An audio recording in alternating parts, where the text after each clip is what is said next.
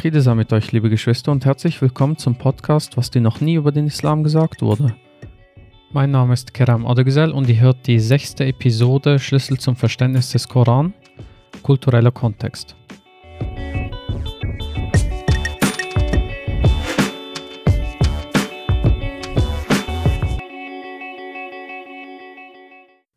In der letzten Episode sprachen wir über Schirk, Beigesellung und den Zusammenhang zur Shahada, die Bezeugung. Wir sprachen über die Werkzeuge der Vernunft und wir sprachen darüber, dass das Vorgehen eine analytische Koranhermeneutik darstellt. Es gibt noch einen weiteren Aspekt, den wir beim Verstehen des Korans betrachten müssen, nämlich wie gehe ich an den Koran heran? Wie gehe ich mit mir selbst dabei um? Wie setze ich mich selbst in meinen eigenen kulturellen Kontext? Man kann es ein wenig vergleichen mit der Menschenkenntnis. Es geht dabei darum, dass man andere ja gut einschätzen kann. Und eine gute Menschenkenntnis ist auch ein bisschen davon abhängig, wie gut ich mich selbst kenne. Denn ich möchte ja den sogenannten Bestätigungsfehler nicht nochmal wiederholen. Das Phänomen ist in der Psychologie relativ gut erforscht, denn wir nehmen am liebsten nur das wahr, was für uns angenehm ist. Das, was wir anschauen, soll am besten mit unseren Überzeugungen und unserer Weltanschauung übereinstimmen. Was nicht ins Bild passt, das blenden wir bewusst oder unterbewusst aus, egal ob es sinnvoll ist oder nicht. Bei der Menschenkenntnis haben wir aber eine weitere Grundlage, die uns hilft, unsere Spiegelneuronen im Gehirn. Die können und müssen auch trainiert werden, wenn wir bessere Menschenkenntnis erlangen wollen. Die Spiegelneuronen helfen uns dabei, die Lage des anderen sozusagen empathisch einzuschätzen. Wie geht es ihm? Wie sind die Gesten? Wie sind die mimischen Ausdrücke? Welche Stimmlage hat mein Gegenüber? Und das ist sozusagen die Sprache der Menschenkenntnis. Ich muss also auch erkennen können, wem ich gegenüber positiv eingestellt bin, damit ich weiß, dass ich dort etwas darüber stülpe, sozusagen eine positive Unterschicht habe, ein Fundament, was grundsätzlich positiv ist und Fehler dieser Person dann nicht so bewerte wie bei anderen. Es ist also von äußerster Bedeutsamkeit, die eigene Seele zu kennen, also eine Selbstkenntnis zu entwickeln, um auch die Unterscheidung vornehmen zu können, was von mir oder meinen Neigungen kommt und was ich möglichst objektiv erkannt habe. Der erste Schritt dabei ist, dass ich den Koran in den eigenen historisch-kulturellen Kontext setze. Der Koran wurde im 7. Jahrhundert offenbart und ist in diesen Kontext eingebettet. Dazu habe ich das Beispiel genommen mit Vers 141 aus Sura 6. Und dort ist dieses Wort, was Rechtspflicht bedeutet oder als Rechtspflicht übersetzt wird, als die sogenannte Sekah, die Läuterung, zu der wir beisteuern müssen. Kurz gesagt ist im Vers von der sogenannten Ernte die Rede, also am Tag der Ernte muss ich etwas abgeben. Und das bedeutet heutzutage nichts anderes als am Tag des Einkommens. Der Tag der Ernte ist heute der Tag, an dem wir unser Einkommen erhalten. Hierbei ist auch die Erkenntnis sehr wichtig, dass in diesem Vers auch mitgeteilt wird, dass die Abgabe nicht einmal im Jahr geschieht, sondern am Tag, wo ich die Ernte erhalte, also am Tag des Einkommens. Solche Aspekte sind aber relativ einfach zu erkennen. Die Sprache des Korans ist im 7. Jahrhundert und dementsprechend ist es viel, viel schwieriger, dass wir uns selbst in unseren eigenen historischen Kontext stellen, damit wir möglichst differenziert, also möglichst genau den Text in der Lesung im Koran betrachten können. Ich muss also hierbei auch betrachten, in welchen Umständen ich lebe, welche politische oder soziale Umstände beeinflussen mich denn unweigerlich werden meine Gefühle auch eine sehr große Rolle spielen in der Art und Weise, wie ich die Welt sehe. Dies ist unabdingbar. Wenn ich also jemand bin, der das Osmanische Reich bewundert, dann werde ich auch den Koran dementsprechend verstehen wollen und ihn dadurch verzerren, schon allein aufgrund der Tatsache, dass ich versuchen werde, diese politische Struktur auch aus dem Koran rauszulesen. Das ist ganz wichtig und das gilt in jeglicher Richtung. Für Demokratie oder für Diktaturen oder für Königreiche und so weiter und so fort. Der Koran ist grundsätzlich zuerst mal kein politisches Buch, sondern wir machen aus dem Koran ein politisches Buch. Das ist nicht nur wichtig, um zu verstehen, welchen Einfluss die Medien auf mich ausüben können, sondern auch, welchen Einfluss die Muslime oder die muslimische Gesamtheit, die muslimische Community auf mich ausüben kann.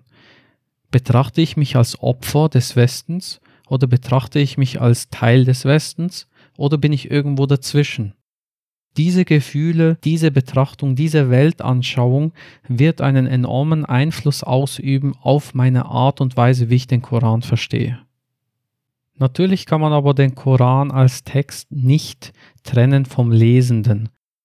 So habe ich auch im Buch versucht aufzuzeigen, wieso ich für eine analytische Herangehensweise eintrete und woher das vielleicht kommen mag.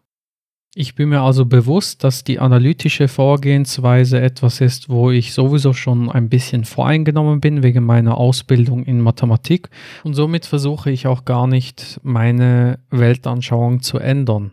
Stattdessen versuche ich das Beste daraus zu machen.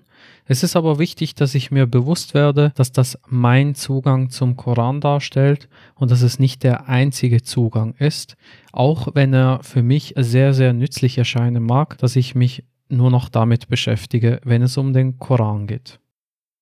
Es ist also sozusagen das beste Modell, das ich sehe, um den Koran zu verstehen. Wenn es ein besseres Modell geben sollte, dann kann man das auch begründen und argumentativ erläutern und dann kann ich auch meine Betrachtung ändern. Es gibt aber auch Bereiche, wo ich mir bewusst werden muss, dass vielleicht meine Betrachtung falsch sein kann oder sogar sein muss. Es gibt normalerweise und naturgemäß eine Kluft zwischen dem heutigen Empfinden von Moral, Ethik und Recht und den Ideen in der Art und Weise, wie sie in der Lesung vermittelt wurden. Diese Kluft muss ich als Gottergebener dadurch überbrücken, indem ich den Koran nach bestem Gewissen und Wissen studiere und die Ideen in die heutige Zeit übertrage, auf der Suche nach dem besten Verständnis und dem, was Gott näher kommt. In anderen Worten bedeutet es, Achtsamkeit zu üben und ein achtsamer Mensch zu sein. Im Koran wird dies mit Taqwa beschrieben, oder zumindest ist das unsere Übersetzung für dieses Wort. Ich muss also Achtsamkeit gegenüber Gott üben, ich muss Achtsamkeit gegenüber mir selbst üben und achtsam beobachten, wie ich die Welt wahrnehme, wie ich sie mir im Kopf forme und wie ich mir sozusagen die Welt ausmale in meinen Gedanken. Das ist auch einer der Gründe, wieso Gott uns mitteilt, dass wir nicht einfach in Ruhe gelassen werden, nur weil wir sagen, wir glauben. Das ist Sura 29, Vers 2 und folgende. Wir können also nicht einfach die Bezeugung äußern, keine Gottheit außer den Gott und daran glauben und denken, wir haben die Prüfung schon bestanden. Das ist erst der Anfang. Wir sind noch keine Gläubige in dem Sinne. Wir haben noch keine Sicherheit in unseren Herzen. Es geht darum, dass wir uns selbst immer wieder reformieren, der Gerechtigkeit entsprechend und auch der Wahrheit entsprechend. Meiner Meinung nach wird im Evangelium des Matthäus in Kapitel 20, Verse 1 bis 16 ein sehr schönes Beispiel gegeben, wie unser Empfinden von Moral und von Ethik und von Gerechtigkeit nicht unbedingt dementsprechend muss, was die Gerechtigkeit und äh, die moralischen Vorstellungen sozusagen bei Gott gelten. Dabei geht es um die Geschichte mit den Arbeitern im Weinberg und zusammengefasst bedeutet das, dass egal wann man zu Gott findet, dass man bei Gott die Erlösung findet. Es kommt also nicht darauf an, dass ich 40 Jahre mindestens brauche und mich beweisen muss, um zu Gott zu finden, sondern wenn ich im richtigen Moment die Wahrheit erkenne und mich der Wahrheit entsprechend reformiere und mich danach richte, dann wird mich Gott auch bei sich aufnehmen. Das empfinden wir relativ schnell ungerecht. Das ist auch ungerecht, weltlich gesehen. Wenn ich also die gleiche Arbeit mache für eine längere Zeit, wieso soll ich weniger Lohn bekommen, weltlich gesehen? Aber Gott ergeben zu sein, ist eine schwere Arbeit. Wir müssen für die Gerechtigkeit, Liebe, Toleranz, Koexistenz und das Wissen kämpfen.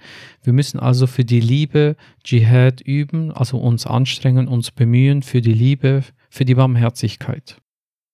Jetzt kann man sich die Frage stellen, wieso ist es dann so unterschiedlich? Also wieso kommt es nicht darauf an, ab wann ich glaube, sondern dass ich glaube, wenn es darum geht zu glauben? Wir wissen einfach, Gott vergibt denjenigen, die sich im entscheidenden Moment, auch wenn kurz vor dem Tod, Gott ergeben. Dies ist nicht nur ein Beispiel aus dem Evangelium, sondern auch aus dem Koran finden wir entsprechend eine Passage über die Illusionisten, also die Zauberer aus der Zeit Pharaos, die erst kurz vor ihrem Tod Gottergebene wurden und als solche dann starben, weil Pharao sie hinrichten ließ für ihre Untreue an ihm und für ihre Treue an Gott, dem Herrn aller Welten. Dies sind die Verse 118 bis 126 aus Sura 7. Und ich kann auch nicht einfach sagen, ja gut, ich mache dann, was ich will. Ich kann ja einfach kurz vor dem Tod gläubig sein und rechtschaffen sein. Das geht nicht, weil wir wissen nicht, wann wir sterben. Also müssen wir davon ausgehen, dass wir jederzeit sterben können und auch als Gottergebene sterben sollten. Das Ganze wird noch verstärkt dadurch, dass im Koran mitgeteilt wird, dass die Menschen grundsätzlich nicht gerecht sein können. Es ist also eher eine pessimistische Botschaft, die in den Versen 61 aus Sura 16 und 45 aus Sura 35 mitgeteilt wird. Zusammengefasst können wir also sagen, wenn wir geistig faul und träge sind und denken, die Wahrheit würde sich uns anpassen, statt dass wir uns der Wahrheit anzupassen haben, so werden wir genau aufgrund dieser selbstverschuldeten Achtlosigkeit die Rechtleitung verpassen und können uns zu den Verlierern zählen, die lediglich gemeint haben, sie seien recht geleitet. Siehe die Verse 103 und 104 aus Sura 18. Wir müssen also als Gottergebene gegenüber uns selbst ständig Ehrlichkeit üben oder achtsam sein, um nicht anders zu rechnen, als Gott es tut. Wir haben sozusagen stets an etwas zu knabbern. Es gibt immer einen Dschihad, also eine Anstrengung an unserer eigenen Seele. Eines der besten Beispiele für die kulturelle Verzerrung des Korans kann mit dem Wort Bedeckung, Chimar, beschrieben werden. Aufgrund unzähliger Gelehrten, vielerlei traditioneller Texte und eine Unmenge von weiteren Quellen wird dieses Wort nur noch als Kopftuch verstanden. Der dazu oft zitierte Vers 31 aus Sura 24 wird oft so übersetzt, dass der Eindruck entsteht, das Kopftuch sei doch im Koran als Pflicht drin. Nun wurde dieses Verständnis über Jahrhunderte hinweg, wenn nicht über ein Jahrtausend, aufrechterhalten und somit entsteht der Eindruck, das Kopftuch gehöre zur Gottergebenheit. Hier müssen wir aber nicht den Übersetzern vertrauen, sondern wir müssen sozusagen schauen, was das Wort Chimar und in der Wurzel bedeutet. Die Wurzel Ch Mim Ra wird im Koran nur siebenmal verwendet und sechsmal als das Nomen Chamr, was auch als Berauschendes übersetzt werden kann. Berauschendes deshalb, weil es die Sinne und den Geist bedeckt und vernebelt. Hier muss ich auch unbedingt den Unterschied zum modernen Standardarabisch vornehmen, denn heute wird das Wort nur noch in der eingeschränkten Bedeutung Wein verwendet. Übrig bleibt also nur noch dieser eine Vers, wo der Plural Chumur vom Nomen Chimar in der Bedeutung Bedeckung oder Tuch vorkommt. Das Berauschende bedeckt, betucht den Verstand und die Sinne. Chimar bedeckt etwas Materielles, Körperliches, kann der Kopf sein, ein Tisch oder möglicherweise auch ein Bett oder sonst irgendetwas anderes. In Vers 31 von Sura 24 wird auch das Wort Juyub verwendet und bedeutet Brüste. Wieso dieses Wort als Brüste übersetzt wird, habe ich in meinem Buch erklärt, das lasse ich hier aus. Der Wortlaut, der in Vers 31 also als Anweisung für die Frauen zu verstehen ist, lautet وَلْيَضْرِبْنَ بِخُمُرِهِنَّ عَلَى جُيُوبِهِنَّ Und das ist in der wörtlichen Reihenfolge und sie sollen hervortun mit ihren Bedeckungen oder Tüchern über ihre Ausschnitte, Brüste. Auf Deutsch also zusammengefasst, und sie sollen ihre Tücher über ihre Brüste legen. Was das Kopftuch angeht, so ist es klar, dass hier das Wort Kopf gar nicht vorkommt. Es ist aber auch nicht falsch, darin, Kopftuch zu lesen, wenn man unbedingt möchte. Man kann es sozusagen tun, aber es ist nicht Pflicht und somit können wir auch nicht sagen, dass das Wort Chimar als Kopftuch übersetzt werden muss, weil das ist nur eine Tradition. Das ist nicht Pflicht und die Frauen heute können selber entscheiden, ob sie darunter Kopftuch verstehen möchten oder nicht. Aber grundsätzlich ist es nicht im Koran wörtlich drin. Genauso ähnlich verhält es sich bei Vers 59 aus Sura 33. Das Wort Jalabib, Singular Jilbab, bedeutet ein Überwurf, ein langes Geweit, ein Gewand, was aber nicht unbedingt über den Kopf heruntergezogen werden muss, sondern es ist einfach ein Gewand, was wiederum die Brüste bedeckt. Es ist also ein Hinweis auf den Vers 31 aus Sura 24. Hierbei haben wir wiederum die analytische Vorgehensweise verwendet, dass wir ein Wort Jalabib erklären durch einen anderen Vers, das ist Surah 24, Vers 31, und die Regeln, die dort den Frauen vorgeschlagen werden. Was wir aber noch weitermachen könnten, ist den Aspekt zu betrachten, wo es dann in Vers 59 auf Surah 33 heißt, das bewirkt eher, dass sie erkannt werden und dass sie nicht belästigt werden. Wenn also der Zustand heute es nicht mehr erlaubt, dass durch irgendein Tuch oder irgendein Kopftuch oder irgendeine Kleidung die Frauen nicht mehr belästigt werden, dann sind die Voraussetzungen sowieso nicht mehr gegeben und das bedeutet dann wieder, dass die logische Voraussetzung, also die Grundlage, worauf das Argument stützt, heute nicht mehr gültig ist.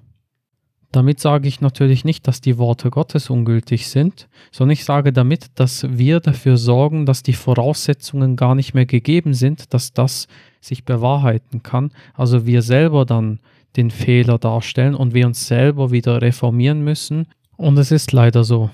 Die Männer haben sich nicht im Griff und es ist egal, ob mit Kopftuch oder Burka oder wie auch immer. Die Frauen werden immer noch belästigt, leider.